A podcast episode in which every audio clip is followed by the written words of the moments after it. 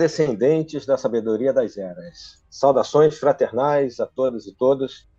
Estamos aqui mais uma vez para gravar um episódio do nosso podcast, fruto do projeto Sabedoria Arcana, que visa divulgar o conhecimento arcano por meio de livros, cursos, vídeos e, claro, este mesmo podcast. Aproveitem para visitar o nosso site www.sabedoriaarcana.com.br além das nossas outras mídias. Agora a gente tem o TikTok, já tínhamos Instagram, Facebook, etc. Visitem-nos para acompanhar as novidades dos nossos trabalhos. Então, mais uma vez, é um prazer estarmos aqui todos juntos. Hoje nós vamos trazer um, uma temática que várias pessoas já há alguns anos vêm sugerindo para a gente. Vocês sabem que a gente já tem aí o podcast estamos caminhando para cinco anos em outubro nós vamos fazer cinco anos de podcast, 2023. Ao longo desse tempo, a gente recebe né, várias, vários retornos, é, normalmente críticas positivas, já recebemos também críticas que melhoramos, é, das, das, quais buscamos soluções, né, ou para elas, em relação aos nossos trabalhos. Então, é, nós vamos falar sobre um tema que eu acho que é bem amplo, mas ao mesmo tempo interessante, e que perpassa por várias tradições arcanas que é o sagrado feminino.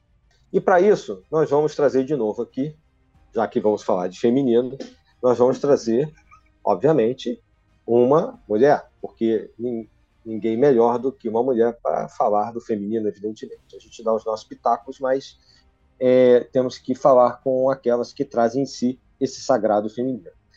Então, é, desde já agradecendo as sugestões, não só desse tema, como de outros que nós já recebemos, eu apresento aqui para vocês, é, mais uma vez conosco, a Fernanda Luiz Nunes de Matos, que está aqui com a gente para falar sobre isso.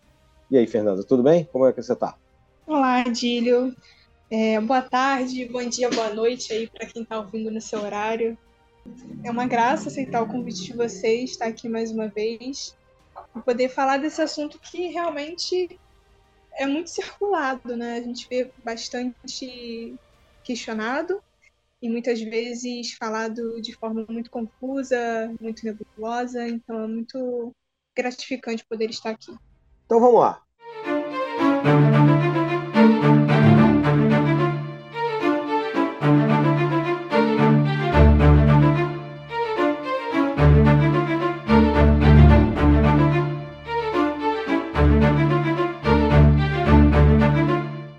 A gente vai procurar tratar de algumas questões, assim, como eu sempre digo, e vou reiterar mais uma vez, é, nós não vamos com essas questões esgotar o tema do sagrado feminino, mas vamos fazer um, um apanhado de maneira até no final citar algumas obras, como sugestão de leitura, para aqueles ou aquelas que assim queiram. Então, é uma forma de estimular a pesquisa, ok? Primeira pergunta que eu vou fazer aqui para a Fernanda: o que, que é o sagrado feminino? o que, que você entende, ou como a gente pode é, apresentar aqui para o público do, da sabedoria arcana o sagrado feminino?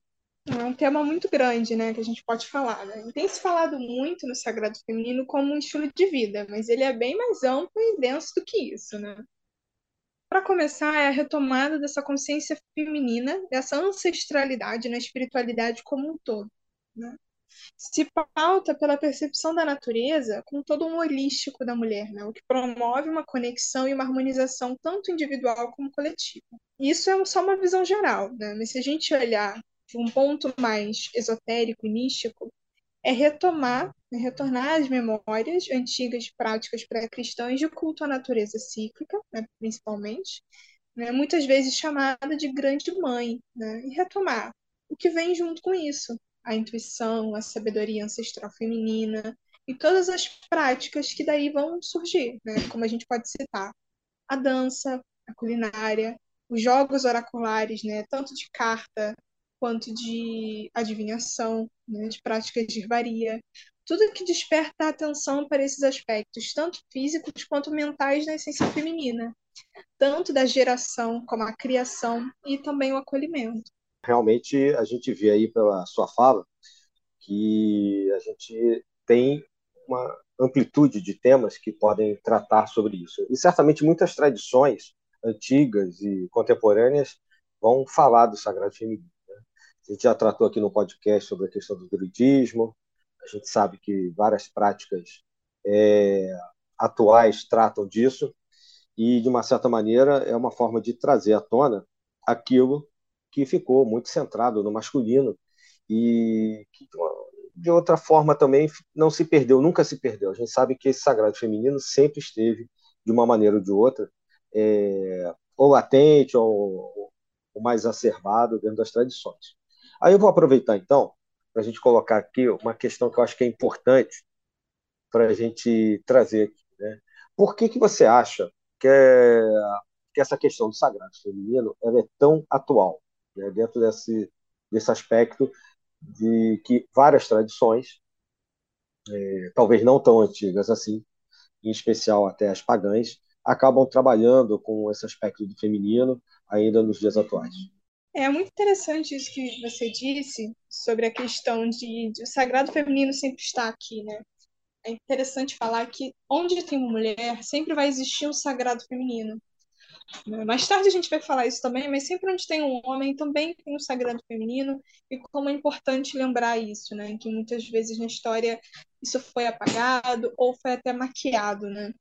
Se faz tão atual se a gente parar para pensar que foi um curso natural da própria história, né?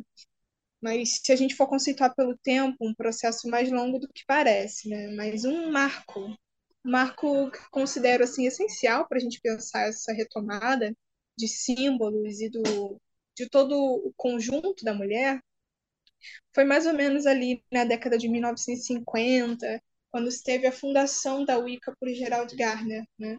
quando teve a queda né, da lei anti-bruxaria na Inglaterra, né? que trouxe essa retomada de atenção às religiões, às práticas e esses núcleos, núcleos femininos, né? e, consequentemente, as deidades, né? que eles adoram.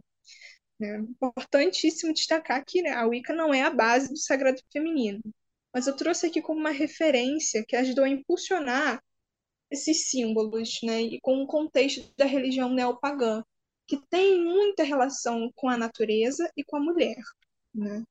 E isso também, vendo para um lado até mais profano, querendo ou não, as causas femininas que começaram a ter mais pautas, né? A mulher que conseguiu mais atenção, mais direitos políticos, querendo ou não, quando se olha para essas causas, também se olha para as práticas místicas, para o esoterismo que tem ali por trás, né?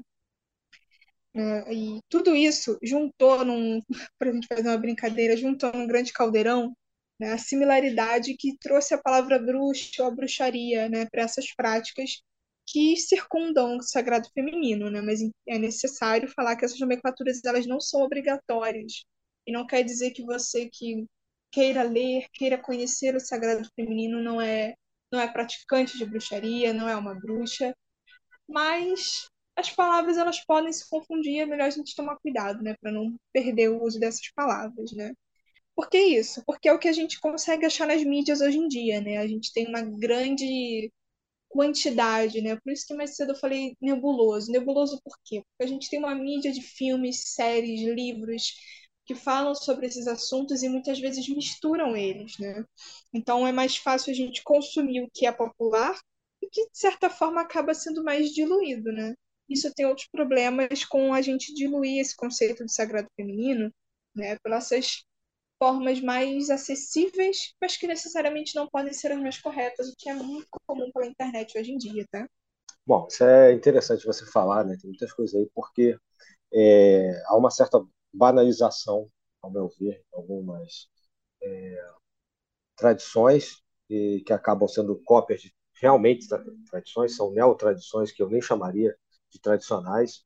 É, a gente sabe que tem alguns movimentos que, infelizmente, acabam é, usando alguns dos termos que você trouxe aqui, que até são, digamos assim, assuntos que a gente ainda não tinha tratado na sabedoria arcana como a questão mesmo não só do sagrado feminino, mas se for da Wicca, né, da bruxaria, que é algo que a gente ainda pretende no futuro explorar um pouco mais aqui no programa. Né? Mas, de uma certa maneira, a gente sabe que tanto o feminino quanto o masculino atuam juntos nessa questão das tradições. Pois é, isso é muito importante falar, né? Porque hoje em dia muitas pessoas têm contato com alguns assuntos esotéricos pela internet, né? até a própria sabedoria arcana, a gente está aqui, né, tentando trazer um conhecimento de uma forma mais segura, né? Uma forma de promover uma boa iniciação às pessoas. Mas existe um outro caminho, né? Que a internet ela acaba fazendo isso, confunde muito mais, dilui muito mais, usa termos e a gente vê isso a rodo, assim, na Netflix, botando séries de bruxinhas, de feiticeiras, livros, né? Isso é uma, uma questão que eu queria muito pontuar sobre livros que a gente encontra nessas livrarias e tem a capa dura mais bonita, muitos desenhos, e na verdade é um livro que se você lesse a Wikipédia seria o mesmo conteúdo. Né? Então, tomar muito cuidado quando você chega em algum tipo de produto, seja digital ou até impresso, ou alguém que algum guru da internet, né, digamos assim, alguma feiticeira que se vista e se arrume muito bem, né, essas feiticeiras de Netflix, digamos assim, né, querer vender o que é o sagrado feminino, falar que isso vai te fazer uma bruxa, é muito comum e é muito perigoso também, né, que às vezes a gente acaba conhecendo pessoas, vendo que esse caminho pode levar de, na verdade, de contra-iniciação, né? Muito importante isso. A gente já bateu nessa tecla aqui na Sabedoria Arcana algumas vezes, é, sobre como alguns trabalhos que são aparentemente inofensivos acabam se transformando em algo negativo e virando mesmo uma se transformando numa contra-iniciação, que é o episódio número um aqui da série de episódios que nós temos na Sabedoria Arcana, que a gente começou lá atrás, né? o que seria eu já falei disso em outros lugares também, que seria, né, qual é a nossa visão sobre iniciação e contra-iniciação. É, mesmo tradições que tenham um nome antigo, como você citou aí, bruxaria, por exemplo, tal, a, a Wicca é um movimento muito recente, apesar de também auto, se autodenominar bruxaria, mas a bruxaria tradicional mesmo é algo que atravessa as eras e existem até trabalhos acadêmicos, digamos assim, conceituais de universidade e tratam do que seria realmente essa questão da bruxaria. Então, muito cuidado mesmo. Mas acho que a gente está entrando um pouquinho numa outra, num outro aspecto que eu ia te pedir para falar, que no final das contas vai linkar o que a gente falou até agora com a continuação do assunto do Sagrado Feminino. O que, que a gente podia colocar de importante aqui sobre seria a filosofia, os pensamentos e essa tradição do sagrado feminino para quem está ouvindo a gente. A filosofia, de uma forma geral, tem por base o reconhecimento da energia feminina, da sua conexão com o todo e seu atributo de estar em constante consonância com a natureza. Né? Que pode ser simples, né? A gente pensar assim, como se conectar com essa natureza idas à praia, à floresta, a campos, parques, mas também é, a questão com os ciclos da natureza que vão se assimilar ao corpo e à vida. Né? É uma associação clássica feita com os ciclos da lua, né? uma delas com o próprio crescimento e as faces que a mulher assume em sua vida. Né? Uma jovem é a lua crescente, a mãe geradora é a lua cheia, a anciã sábia é a lua minguante, a feiticeira é a lua nova. Né? Outra associação é a relação da lua com o próprio ciclo menstrual e a fertilidade, né? indo além do, do conceito de procriação nesse contexto. Né? A fertilidade vai ao encontro de ser um sinônimo de prosperidade, fertilidade para bastante alegria, saúde e criatividade. Né? A fase crescente com a jovem antes da menarca, a lua cheia, a mulher fértil, a minguante, a mulher quando menstruada, e a lua nova como uma mulher sensual e magnética. Por que essas associações, né? Porque como a mulher é um símbolo que passa por todos esses ciclos, né, como a gente comentou, a natureza também segue. Então acontece que há um paralelo, né, há uma simbiose desses elementos e a figura da mulher. Quando a gente reconhece esses elementos, é uma forma de honrar o que há de feminino neles né, e a própria natureza.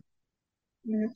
Uma outra associação que eu gosto bastante é com as colheitas da agricultura, que é bem parecido com a lua. Né? Você não come a fruta no mesmo dia que planta a semente, e essa é a ideia. Né? O tempo da natureza é diferente do que queremos, o mesmo com o da mulher. Se a gente parar para pensar, a gestação, por exemplo, né? Segue um tempo específico. Cada mulher tem seu relógio biológico, seu tempo de fertilidade, e temos que respeitar isso. Né? Aí, de novo, um outro paralelo. A mulher com o tempo da natureza, o tempo do corpo, o tempo maior do que nós, né? E o sagrado feminino retoma esses pensamentos das tradições pagãs como o domínio da consciência corporal, a importância do instinto primitivo, né, dessa intuição visceral, o famoso a mulher sabe porque sabe, ou a mulher sente e sabe, né?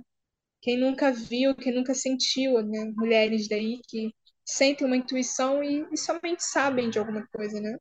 E o sagrado feminino traz, traz para estimular essa sabedoria feminina em prol de uma vida mais consciente de si mesma e do que está ao seu redor. Né? Um dos símbolos mais associados né, é a triluna, que é a lua com as três faces visíveis, né, considerando sem a lua nova, lua nova estando como lua negra, né? em círculos encaracolados também, que representam os círculos, os caminhos, a espiral ascendente, né? principalmente desenhados nos ventres femininos e o símbolo do próprio órgão, que é o útero. Né? A representatividade uterina é muito maior que a gestação de vida, né? o que já é belíssimo e complexa por si só. Né? Mas é no útero que é estendida toda a área que guarda essa sabedoria ancestral, né? como se fosse a caixinha de Pandora que guarda a sabedoria ancestral, além de carregar memórias pessoais. Né?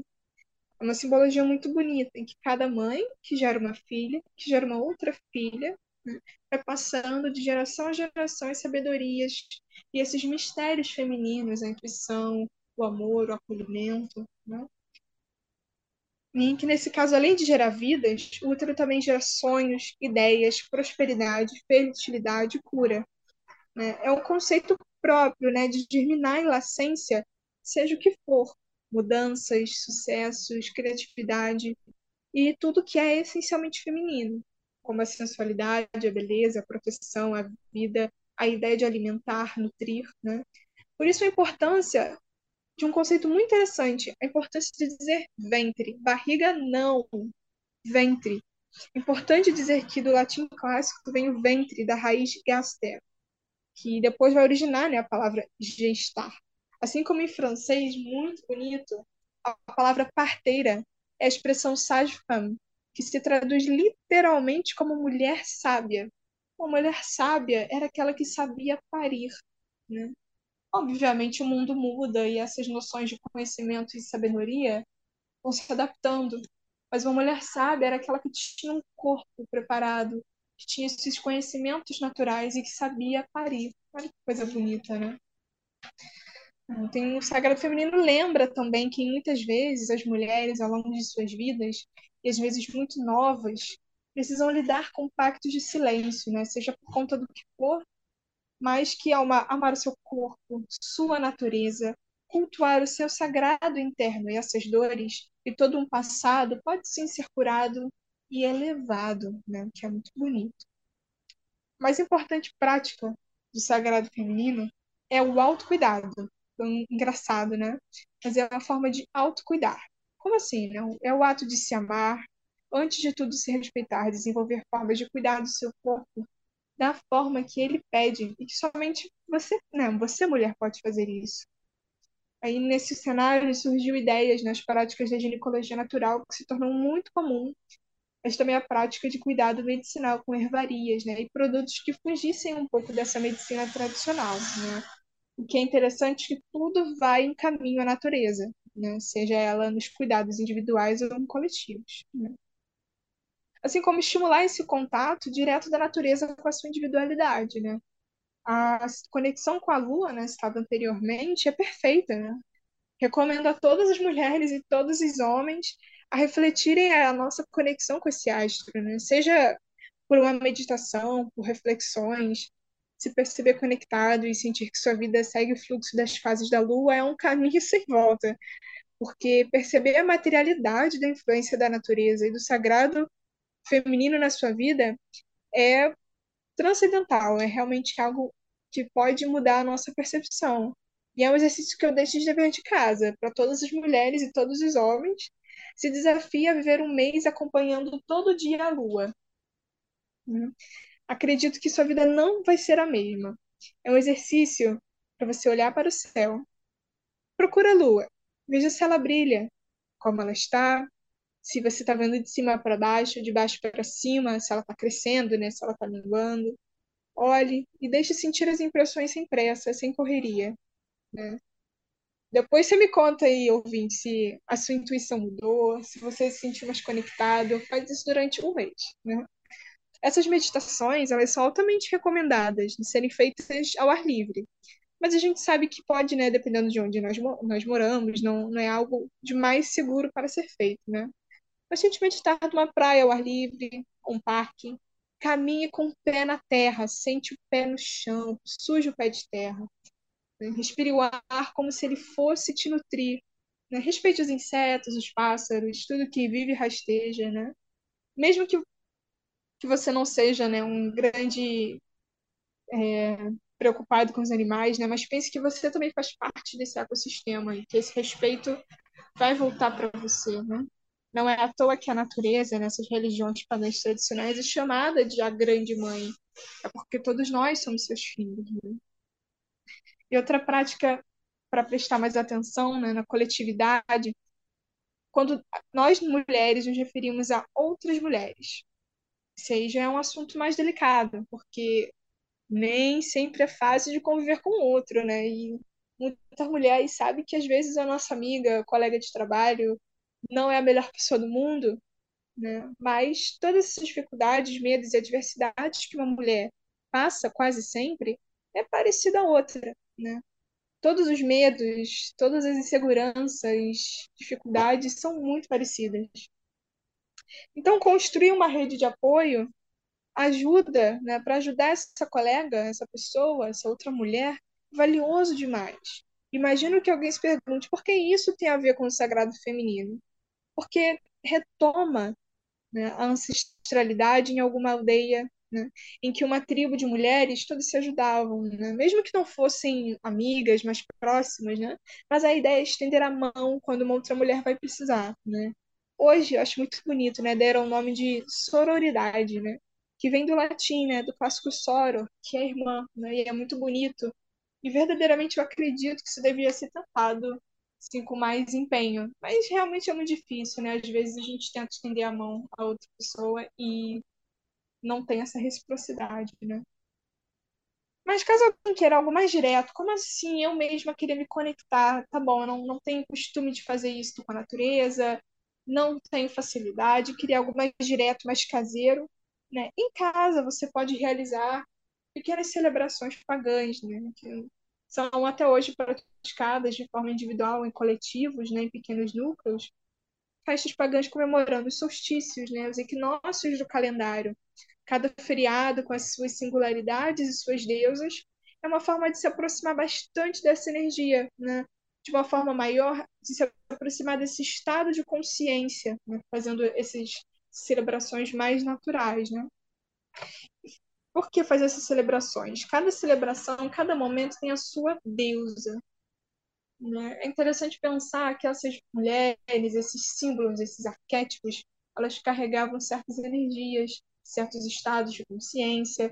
E quando você se aproxima delas e da natureza, você nunca vai estar desamparado, de certa forma. Né? E você pode começar a estimular esse contato. Muito legal, muita informação.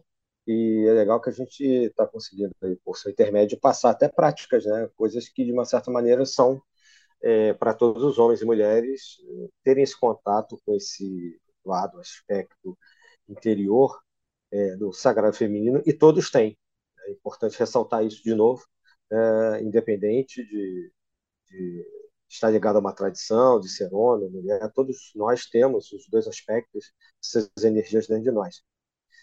Você falou das deusas, mas assim, eu queria fazer uma pergunta um pouquinho antes das deusas, dessas relações. Você acha que é, essa questão do sagrado feminino nos dias de hoje melhorou dentro dessas é, sugestões que você deu né, na, na pergunta anterior que eu fiz, você acha que o mundo atual, 2023, século 21, você acha que alguma coisa avançou, melhorou, assim, de maneira bem, bem rápida, né? uma opinião assim bem pessoal?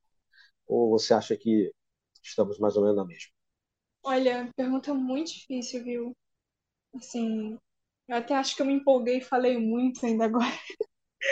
Mas que assim, é muito complicado porque hoje em dia, quem queira, por exemplo, se conectar com a natureza, né, quando nós conversamos isso, muitas vezes nós somos loucos, né, ou os diferentes, né?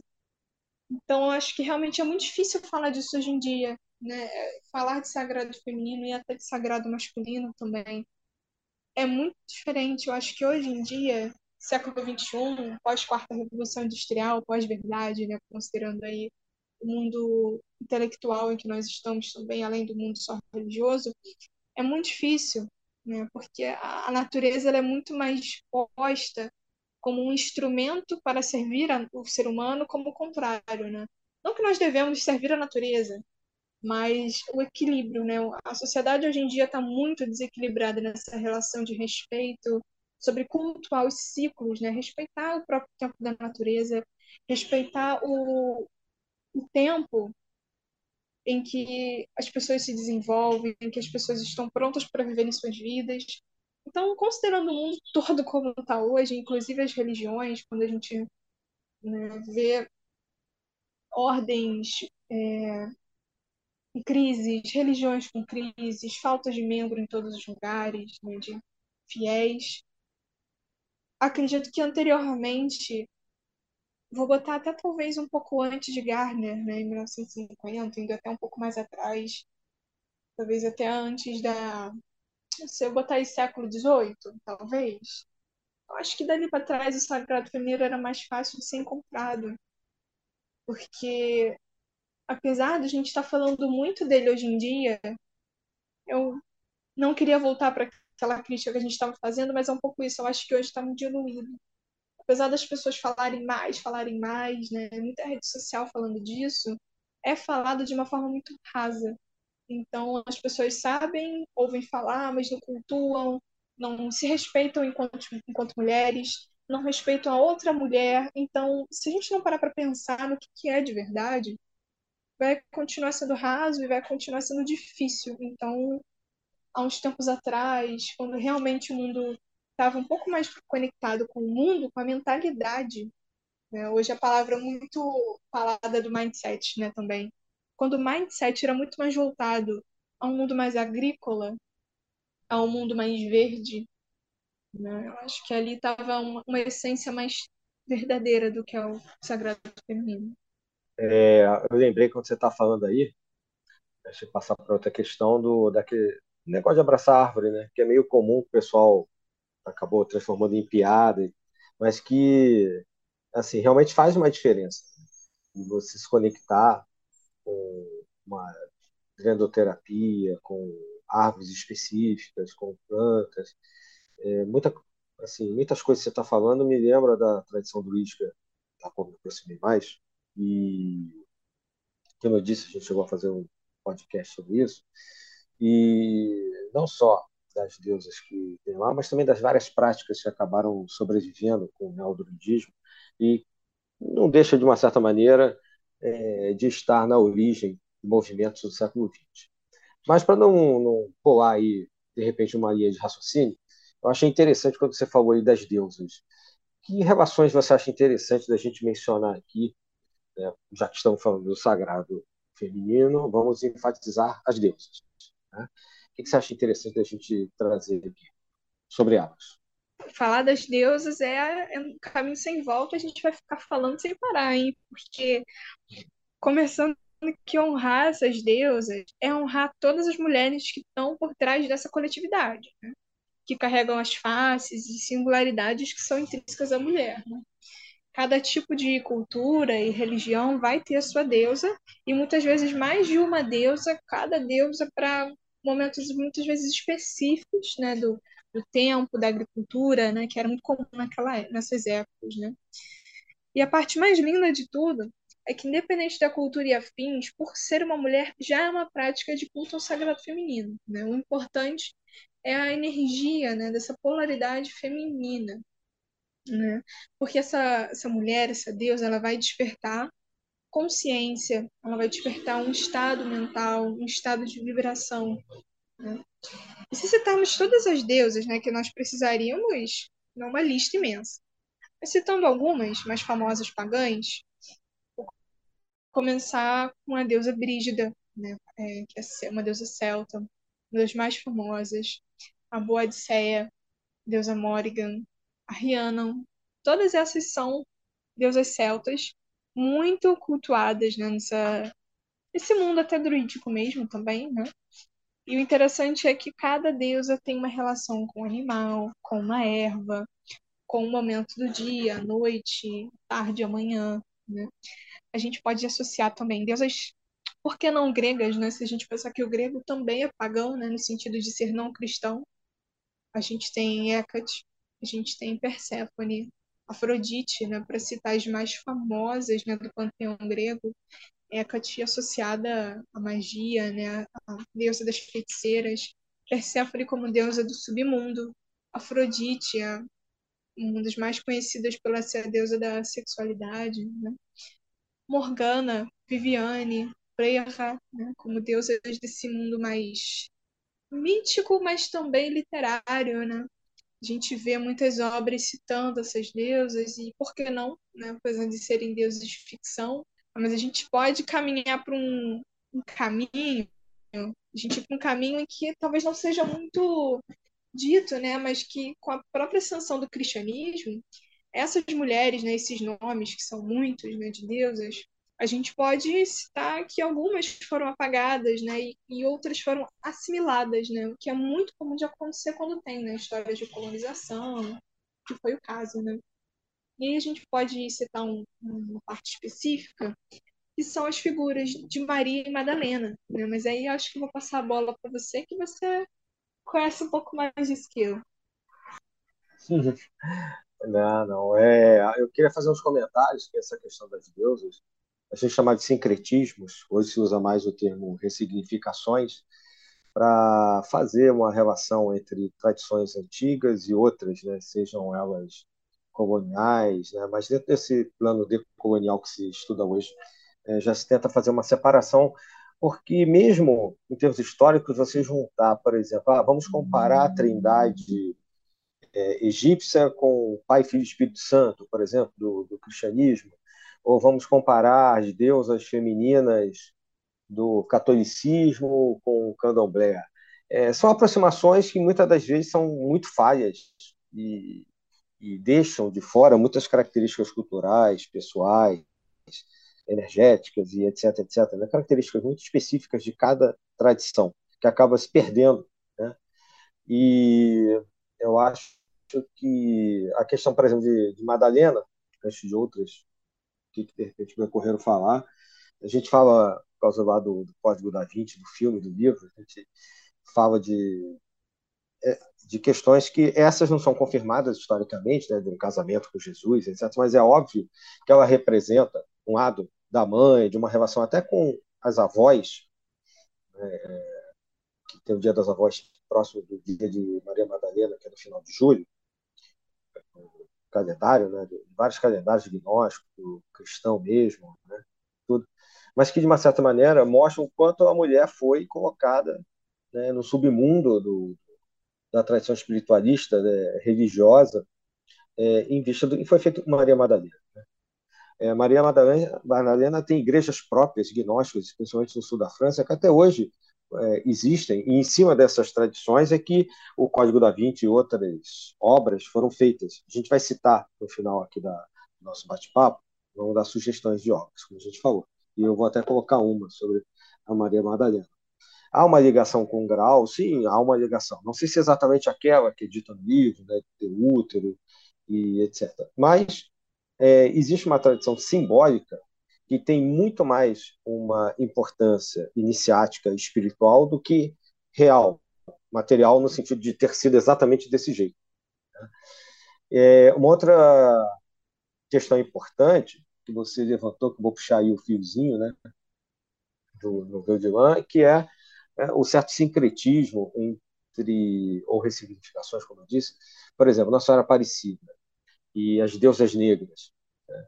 Existem várias deusas e são cultuadas ligadas a fontes, a cavernas, a terra, a, e são negras e, e no sentido de serem representadas assim, com uma conexão muito forte, não só com a tradição de um povo, mas também com a própria tradição da representação, da conexão daquele símbolo feminino com a gestação, com a mãe terra, né, que em algum momento acho que você mencionou.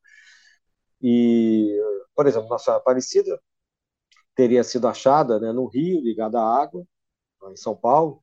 Você tem outras deusas negras que são espalhadas pela tradição é, pré-cristã, inclusive lá na Europa, e Lourdes, que é conectada a uma caverna, uma, uma fonte na França, é, o mesmo, de uma certa maneira, aí no caso não é uma deusa negra, mas Fátima também, é perto de um local parecido, uma região que hoje leva o nome de Fátima também, né, a cidade de Fátima, Portugal. Então, essa conexão com a terra, com, com assim, a gestação, com o útero das cavernas, com aquilo que está escondido, que vai ser descoberto, é interessante. Né? É... Eu separei também aqui para a gente lembrar que eu tinha feito uma anotação sobre a questão das Iabás, né? ou seja, as mães rainhas, que são as orixás femininas do candomblé. Essas orixás também são muito importantes. A gente fala muito dos orixás masculinos, e existem várias orixás femininas que são homenageadas como Xum, Iemanjá, Yansan, Nanã, Obai, Euá, e, e que tem assim, comemorações importantes, inclusive recentemente, em relação à gravação que a gente está fazendo hoje, né, do dia de Iemanjá, né, que foi agora no dia 2 de fevereiro, é, acaba sendo é, é, lembrada por muita gente, né, assim como é São Jorge, por exemplo, mas Iemanjá também é muito lembrado e não só no Nordeste, mas aqui no Sudeste também, em, outra, em várias regiões do Brasil. Né? O 4 de dezembro está relacionado a Santa Bárbara, aos trovões, etc. Muita gente fala de Ansan nesse dia.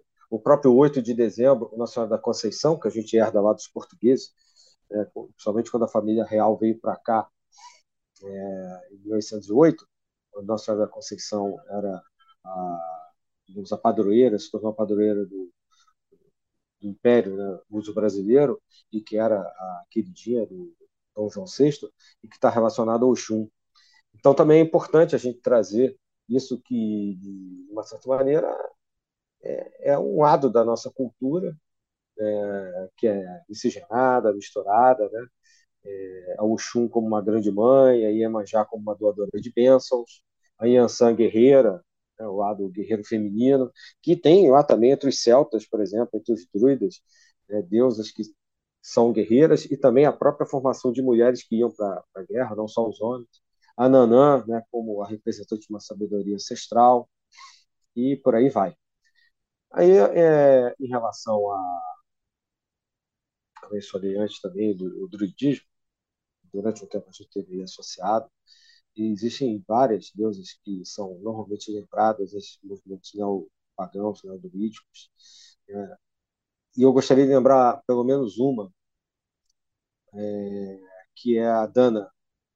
A Dana, o Danan, ou Anan, que apesar da controvérsia, né, se realmente é uma deusa mãe, está ligada a um povo mágico lá do, do norte da Europa, em especial a Irlanda, né, e tem uma significação muito grande, não só por ser uma grande mãe, como deusa da fertilidade, da terra da abundância, e por isso dá origem a essas deusas que eu mencionei antes, ligadas à terra, às cavernas, às grutas, né, as deusas negras, mas é muito importante para o surgimento é, de tradições que já foram mencionadas hoje aqui.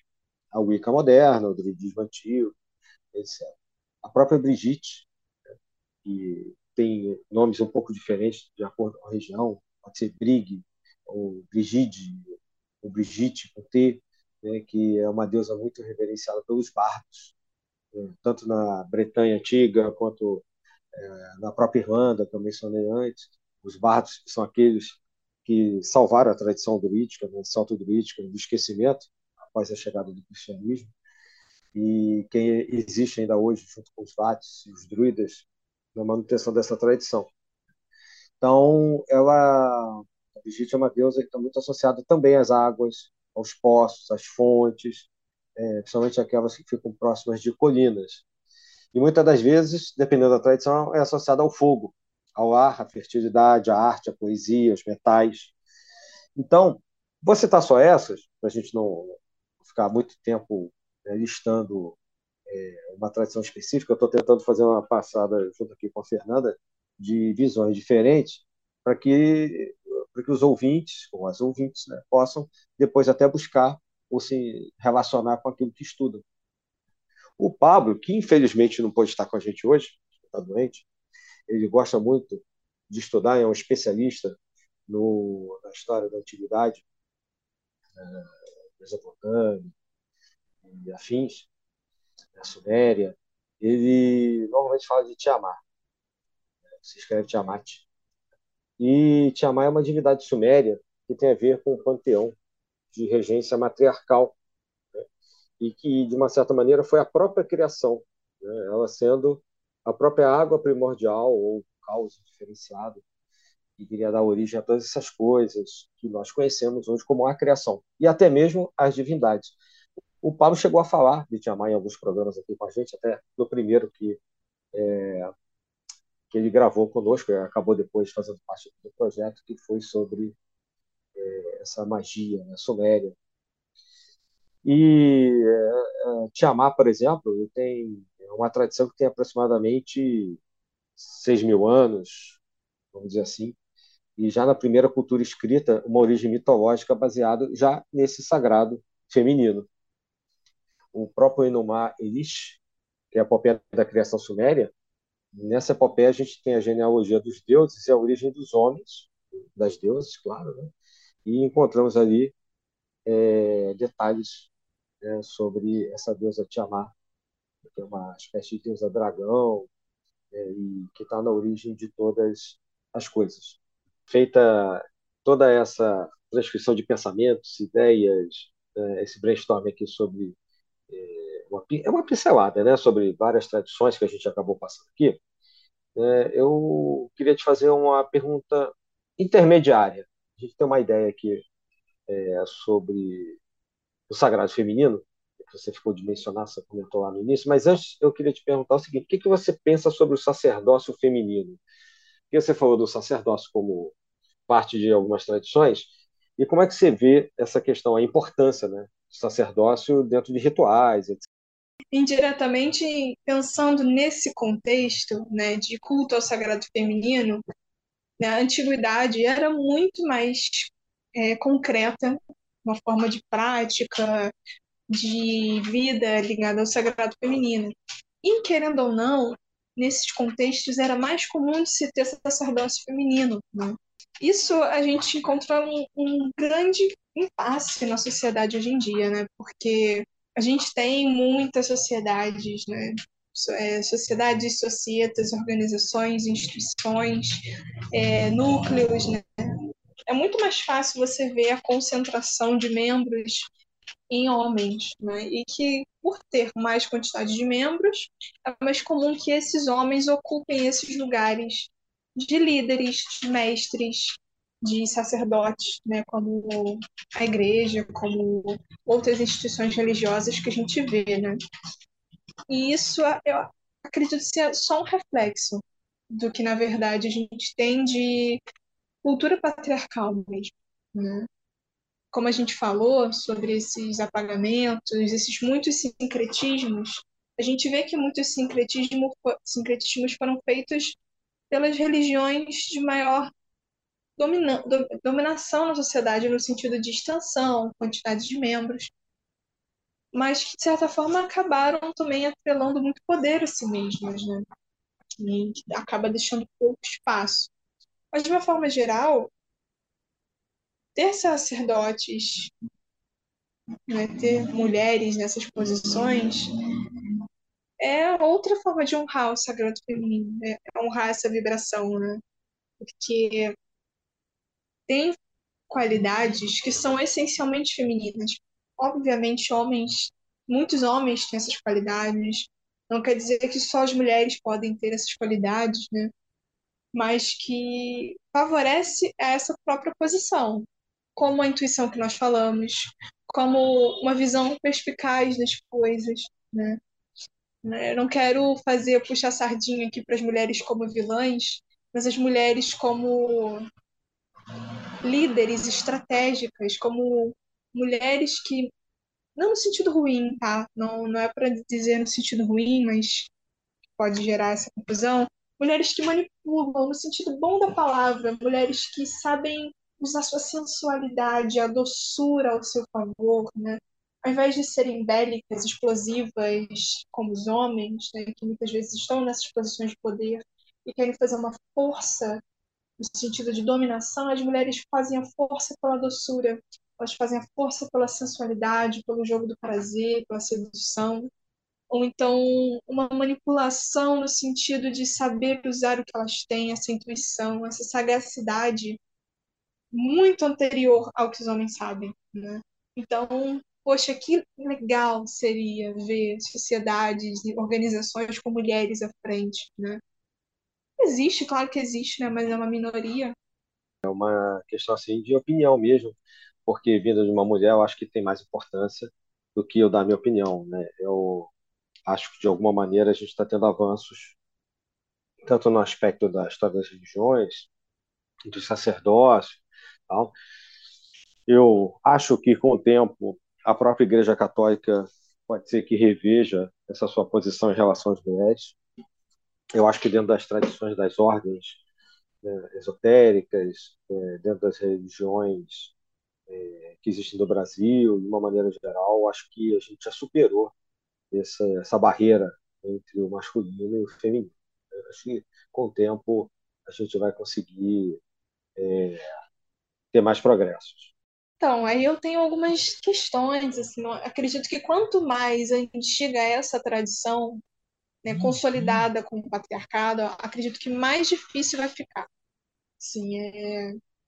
essas questões precisam ser faladas agora, né? essas questões precisam ser questionadas. E quanto mais tempo ficarem né, estagnadas nas suas decisões, nas suas estruturas hierárquicas, digamos assim, mais vai ser difícil, sabe? Porque é aquilo, né? Por que mudar? Né? Por que pensar diferente? Também acredito que muitas sociedades, organizações, instituições, ordens, né, isso já é bem diferente e com muito louvor, né, mas acredito que há muitas dificuldades. E uma coisa interessante que eu vejo é o profano estimula isso de certa forma também. Eles acabam que andam como vias mão dupla. Né? Quando as mulheres assumem mais posições nessas sociedades esotéricas, no misticismo, ocorre o paralelo com o profano e com o profano também com as sociedades, quando nós temos mais mulheres na política, mais mulheres como líderes de empresa, mais mulheres como líderes de casa, mulheres que sustentam suas casas, mulheres que estão no mercado de trabalho. Eu sei que isso pode parecer muito clichê, e, e, é de fato, assim, eu né, queria nem citar isso, mas quando as mulheres assumem mais esse poder, elas ganham mais esse espaço, né, esses conceitos que estão muito mastigados né, por aí, mas as mulheres assumem essas posições, elas assumem esses lugares de fala, elas podem ter mais direito a assumir e ter esse poder. Né? E aí que a gente começa a falar de poder. Poder no estrito e no lato senso, no, no conceito todo. Né?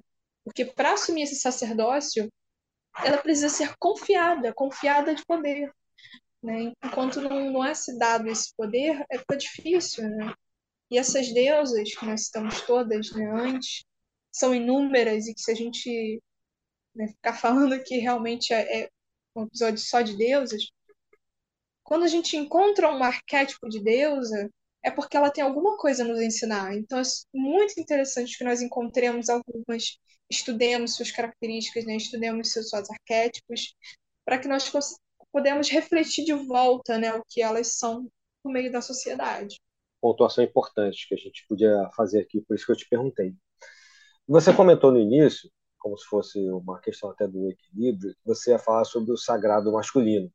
A gente sabe, já até conversamos a respeito, ah, tudo, outras pessoas, o Luiz, inclusive, que estava aqui com a gente na Sabedoria Arcana, a gente conversava bastante né, é, sobre movimentos que existem hoje que tentam também, de alguma maneira, é, trazer à tona uma valorização do sagrado masculino, não é da masculinidade da questão do sagrado masculino. Né? A gente está falando aqui dessa parte, vamos dizer assim, que diz respeito à sabedoria arcana, e é tratar das religiosidades, das religiões, do sagrado. Né? O que você podia falar para a gente, como é que você vê, né, já que você estuda bastante isso, a questão do sagrado masculino? É muito importante né, falar de sagrado masculino e, e, falar, e pontuar né, isso que você citou agora, que não é a masculinidade, né? Não é não é o foco em só um desses lados, né? Mais habitual a gente vê hoje em dia se falar de sagrado feminino, né? Até pelas próprias nessas pautas, né, que eu acabei citando ainda agora, que estão mais em voga, né? Mas um fato muito importante é nunca deixarmos de lembrar que é o natural equilíbrio das leis naturais que nos cercam. Né? Se a gente está falando tanto de sagrado da natureza, que a natureza é feminina, né? Então a gente precisa lembrar que o contrário do feminino é o masculino. Por quê? Porque a própria natureza, essas leis naturais, são as próprias leis de um equilíbrio, o equilíbrio da natureza. Então, se a gente fala tanto sobre o lado feminino, a gente não pode deixar de falar de um masculino, né? Esse, né? Mas não é cultuar só um lado, né? Se nós falamos do feminino, pode gerar muito desequilíbrio. Então é crucial a gente saber dosar o lado do masculino também, em que é a polaridade positiva da vida, né? Se o feminino lida com os ciclos uterinos, né, a grande mãe, a natureza, a, os ciclos da lua, né, a gente também precisa falar da polaridade positiva do fálico, da fertilidade, da força, da vitalidade, né? Que aí a gente consegue complementar, né, dar uma noção de, complementa, de complementado, de completude, melhor dizendo, né? E que a gente precisa compreender que nada anda distante, né? Tudo precisa ser honrado, ser respeitado, ser dosado, né? Toda mulher carrega uma porcentagem de energia masculina, né? Quando a mulher age com força, quando a mulher é mais incisiva, né? A gente acaba trazendo características mais conceituadas ao lado masculino, né? Mas que muitos homens tem uma boa porcentagem feminina também.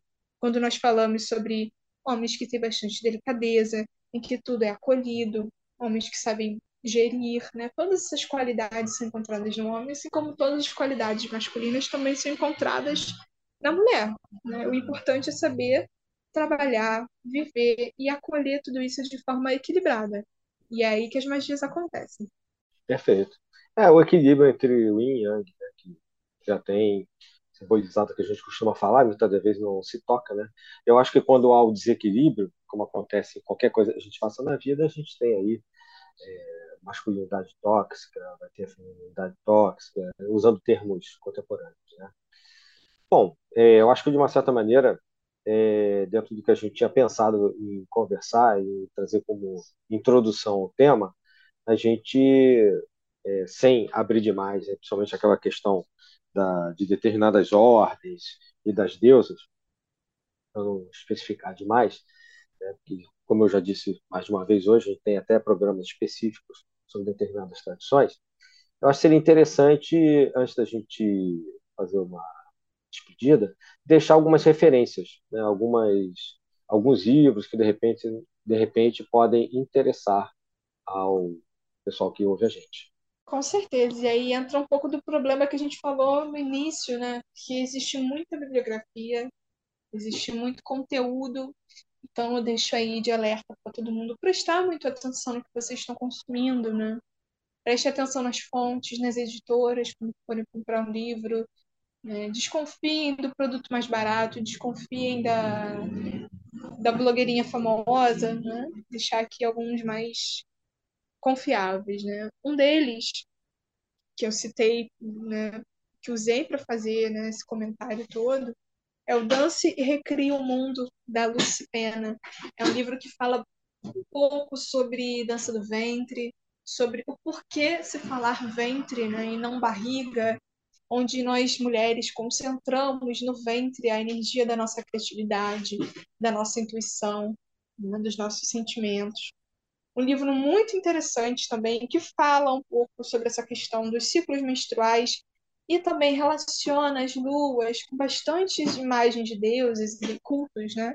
É o Lua Vermelha, da Miranda Gray. Esse está até bem famosinho ultimamente, e eu realmente recomendo, ele é uma experiência de leitura, né? Entrando nos mais tradicionais, eu recomendaria a obra do Scott Kunigman, de um completo, né, citando o livro que é intitulado de Wicca, só, só esse título. Por quê? Porque ele tem muitas práticas, ele, como ele é muito ligado a essa cultura neopagã, esse livro ele tem bom, boas os paralelos que podem ser feitos, né? E o próprio livro dele de magia natural também. Por quê? Porque associa essa questão com as ervarias, com a natureza, com os ciclos, e que nesse contato o feminino, sagrado feminino, né, como um todo, não nunca vai passar despercebido. Vou aproveitar e vou dar umas sugestões também, vou me meter um pouquinho, porque é um tema que, como você disse aí em algum momento, me interessa bastante, a gente de vez em quando traz. É, existem algumas obras que tratam do druidismo né, celta, que falam não só das deusas que eu mencionei aqui, é, mas tratam também desse aspecto duplo né, de, da tradição do equilíbrio masculino e o feminino, né, não só a mitologia irlandesa, né, mas a galesa, que é do país de Gales, né, e a gaulesa, que é das Galhas, ali no, na França, né, onde tinha o Asterix e o Obelix. Né. Então, tem um, tem um livro chamado Mitos e Lendas Celtas, que é mais ou menos comum, e é um livro de mais ou menos 20 anos atrás, mas que você acha assim, em determinados sebos. E tem um que eu acho muito legal, tem a ver com o que a gente falou aqui, em boa parte, que é chamado Mãe Terra, Ação do Campo Energético da Terra sobre os Seres Vivos, da editora Pensamento, é, da Mary Wildert.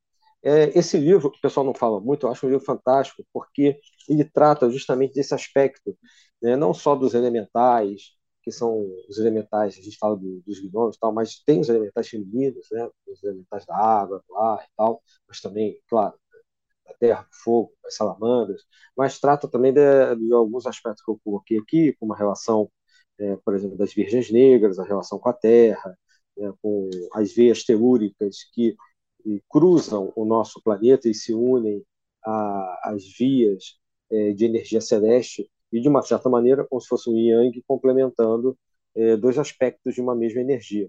Aqui embaixo assim como é embaixo é em cima. Então é um livro muito interessante que eu acho bem é, legal também. A gente falou da Maria Madalena e um livro que eu acho assim bem objetivo é até de uma pessoa que já foi entrevistada pelo History algumas vezes, a Margaret Starband, se escreve Starband. Maria Madalena e o Santo Graal, a mulher do vaso de alabastro. É, a capa diz que é um dos livros que inspiraram o Código da Vinci, né, que o, é o romance né, e é o filme, que na verdade já foi inspirado numa obra dos anos 80, do, de meados dos anos 80, o Santo Graal e a Viagem Sagrada. Então, como, quando o Dan Brown escreveu lá o Código da Vinci falou de Maria Madalena, na verdade estava se reportando a toda uma tradição que é, é, hoje, mais por causa do filme, do livro, mas era muito falada já há décadas, ou talvez a gente possa falar séculos, na França principalmente, né, na Europa continental, sobre a participação da mulher na, nas iniciações, dentro da, das tradições que vêm é, desde antes mesmo de Cristo, mas em especial é, reconfigurados com o cristianismo, e aí aparece a figura de Maria Madalena e a relação com o Santo Graal. Então, esse livro, Maria Madalena e o Santo Graal, que é da Sextante, é muito bom, muito interessante, recomendo para vocês. O... Tem um outro chamado Uma Luz sobre Ávalo, que é da Maria Nazaré de Barros, da editora Mercúrio, que é um livro bem interessante e também fala bastante sobre essa relação entre as deusas que eu mencionei aqui, é, sobre as tradições pré-cristãs e que, de uma certa maneira, se equilibram com um outro livro comum, que é o livro da Anne Besant, O Cristianismo Esotérico, que é da editora Pensamento e que trata bastante desse aspecto oculto do cristianismo e vem depois dessa época pagã. Né? Acho que já tem bastante coisa, né? já indicamos bastante obras aqui e eu acho que a gente pode já partir, para não cansar os ouvintes, partir aqui para o encerramento, eu queria passar a palavra para Fernanda, para as considerações finais, e deixar já de antemão, em nome da Sabedoria Arcana, um convite para novas participações no futuro. Mais uma vez, obrigado, é a segunda vez que ela vem. Né, e recebeu muitos elogios, recebemos muita, muitos retornos positivos da participação anterior. Obrigada, Dílio. Obrigada a toda a equipe do Sabedoria Arcana por me receber novamente e é uma mais do que honra estar aqui compartilhando esse tema, que sou uma grande entusiasta e falar que realmente foi só um apanhado, porque é muito denso, né? É muito grande os tópicos em que a gente poderia abordar, né? Falar de, de imagens femininas é o que mais tem por, por toda a antiguidade, né? Então é, é um outro dever de casa muito grande que a gente deixa para os ouvintes, né? Para pesquisarem, para procurarem, principalmente sobre as deusas, né? Considerando que cada cultura, cada tradição tem a sua, um conjunto, né? De de referências, então é, é muito vasto, cada um saiba procurar com bastante sabedoria. Espero ter ajudado, dar uma luz nesse assunto que é tão difundido hoje em dia. Mais uma vez, muito obrigada pelo convite. Obrigado, Fernanda. Mais uma vez, saudando o nosso querido Pablo, que não pôde estar aqui com a gente, por questão de saúde, a todos os nossos ouvintes, as nossas ouvintes. Obrigado mais uma vez aí não só pela sugestão de temas, como eu já falei, mas por estar sempre, estarem sempre prestigiando o nosso trabalho. Um beijo no coração de todos e todas, saudações arcanas. Até a próxima.